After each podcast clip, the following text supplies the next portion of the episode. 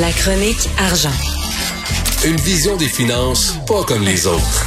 Yves Daou, bonjour, euh, directeur de la section argent du Journal de Montréal. Hey, j'adore Michel Gérard. Il est tellement... non, mais il- comme chroniqueur, il est excellent, là. Vraiment. Mais, mais Michel, il a cette qualité-là aussi d'être euh, à la fois euh, chroniqueur, mais aussi un chroniqueur qui est pas loin d'être un journaliste d'enquête. Hum, hum. Euh, parce que lui, euh, il fait pas juste du commentaire, il, fait, va fait. chercher des chiffres. Et, euh, et ce matin, là, écoute, c'est une bombe à la caisse. Euh, euh, je te rappellerai, Richard, là, que qui est l'actionnaire de la caisse?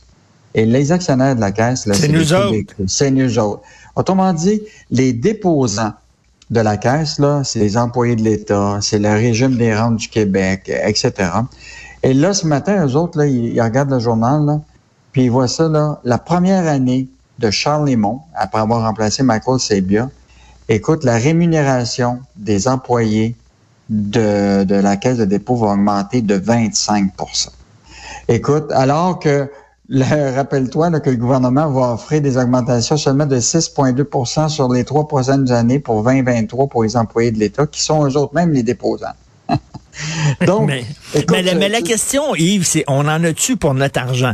Si le gars, effectivement, il nous permet d'avoir des rendements extraordinaires, on se dit, bon, écoute, on n'attire pas des mouches avec du vinaigre. Pour avoir un gars performant de même, effectivement, il faut, euh, bon, arriver avec euh, des bons salaires. Si il nous permet de, de, de, de faire fructifier nos investissements, correct, mais c'est ça la question, là. Mais, mais Richard, tu sais, mettons, là, toi, si tu as regardé ton portefeuille euh, quand il y a eu les années euh, où ce que la, bourse a éclaté, t'as t'as pas eu grands efforts à faire. Tu l'as eu, tu pas travaillé très, très, très fort. Là, Tu ton courtier, il a, mis ça dans des... Il y a, il a les rendements qui, euh, effectivement, euh, sont, sont, sont importants, là, parce que évidemment, là, euh, la caisse justifie tout ça en disant la principale raison pourquoi on a cette hausse-là, -là, c'est qu'on a augmenté de 10 milliards la valeur ajoutée euh, à l'actif de, de, de, de, la caisse. Donc, euh, ça, évidemment, c'est un, un argument. Mais là, c'est tous les employés, les 1450 employés, là, tu comprends-tu, qui vont profiter de... Entre, moi, je trouve- ouais, écoute, 25 Qui qui a eu, là, au cours des dernières années, une augmentation de salaire de 25 Puis là, tiens-toi bien, là, parce que là, on n'a pas eu les salaires des hauts dirigeants de la Caisse. Les hauts dirigeants de la Caisse, là, normalement, c'est d'ici un mois. Donc là, on va apprendre combien Charles Lemont euh, a encaissé, puis les autres dirigeants. Là. Euh, il y avait eu déjà une rémunération de 3,4 millions, là.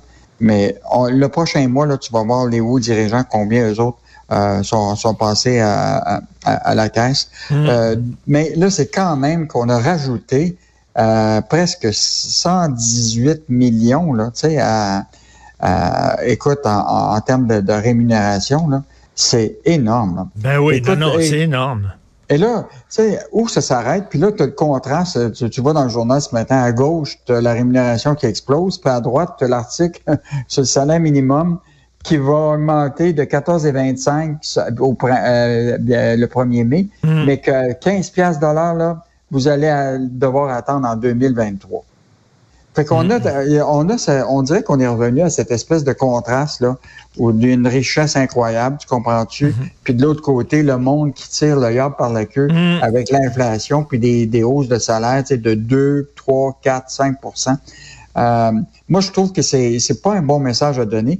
Euh, Peut-être qu'à un moment, l'idée, ce serait de faire au moins de mettre un, un, un, un, tu sais, un maximum que, que ces gens-là puissent avoir. Ben Puis oui. le reste, l'argent reste à, à, à l'intérieur. Parce qu'on s'entend, hein, la caisse, là, est pas en concurrence euh, pour ses employés avec euh, euh, de l'autre côté, c'est une caisse de retraite. Mm. Puis, euh, puis là, l'idée, là, c'est qu'ils peuvent se- sais, il y en a du monde euh, qui peuvent travailler à, à- ils sont pas dans un contexte de concurrence énorme, là.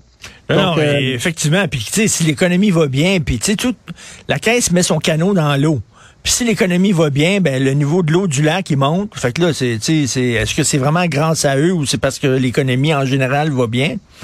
C'est une question qu'on peut se poser, mais c'est vrai que 25% c'est énorme. Écoute, Yves, là, je pensais que c'était fini, moi, l'époque où on publiait des fausses nouvelles dans le journal parce que c'était le 1er avril. Parce que je, le crois pas, moi. Québec ouvre les vannes des travailleurs étrangers. C'est un poisson d'avril, ça. C'est pas vrai, ça. Ah non, c'est vraiment vrai. Puis là, l'idée, c'est que ce qui est, ce qui est intéressant, c'est qu'au départ, on avait limité le nombre de... D'abord, c'était des professionnels, tu comprends-tu? Juste ceux de haut niveau, là, tu sais, qui pouvaient... Mais là, la réalité qui a frappé le Québec, c'est qu'on a besoin de main-d'œuvre pour faire des jobs de base, là. Tu sais, travailler à boulangerie, chez le boucher, opérateur de machine. Écoute, on manque de monde. Alors là, euh, on avait seulement un certain nombre de postes disponibles ou de métiers qui étaient disponibles pour le programme temporaire des travailleurs étrangers. Mais là, la liste, là, qu'on avait augmenté à 32 métiers, est rendue à 65 métiers. Wow. Donc là, on va avoir besoin des, des, des travailleurs étrangers temporaires là, le plus rapidement possible dans 60 corps de métiers. Ça veut dire qu'il manque de monde partout. Écoute, euh, d'un vendeur, les serveurs, les bouchers, les guides touristiques, les commis de banque. Écoute, euh, on est vraiment, tu sais, euh, on avait 200 000 postes, plus que 200 000 postes vacants au Québec. Ben oui. Donc, euh, donc grosse nouvelle hier, là. Mais là, la question, c'est que. Mais non, mais la, question, c'est que, oublie pas, une fois que tu as décidé que c'est ces corps de métier-là, il faut que tu traites les demandes. Et tu connais notre ministère de l'Immigration au Canada, là? C'est tout croche. Ben, écoute, tout les, les, délais, là. Déjà, là, il y a des agriculteurs là, qui attendent des semaines, puis ils savent même pas s'ils vont avoir encore les travailleurs qui ont demandé depuis plusieurs, un plus qu'un an pour travailler dans les champs cet été, tu sais. Fait que euh, le ministre de l'Immigration, notre cher ami euh, unilingue Sean euh, Fraser, j'espère qu'il va se grouiller le, le derrière parce que là, écoute, là, c'est vraiment sérieux, là. La, la saison, le maraîchage commence, là. Ben oui. Il y a des délais incroyables. Non, non, j'espère que ça va bien fonctionner parce qu'il y a justement une copropriétaire d'une boulangerie qui dit, euh, qui dit, on a essayé ça, nous autres, le programme fédéral, c'était tout croche l'année passée. Derrière, la boulangerie s'appelle la petite cochonne. c'est tout un nom, ça, la petite cochonne. Ça devrait déjà attirer du monde. Mais ben oui, on va à la petite cochonne. Alors, euh, vraiment, qu'est-ce qu'on va pouvoir lire ce week-end dans la section argent? Bon, parlant de richesse, euh, Richard, euh, ça, tu vas adorer ce dossier-là qu'on a fait de huit pages dans le journal du samedi. Là. Écoute, durant la pandémie, là, l'appétit pour les maisons de luxe au Québec a pas freiné, pas du tout, du tout, du tout. Écoute, pendant la période de pandémie, là, écoute, ça a presque doublé les ventes de maisons de 4 millions et plus au Québec. Wow.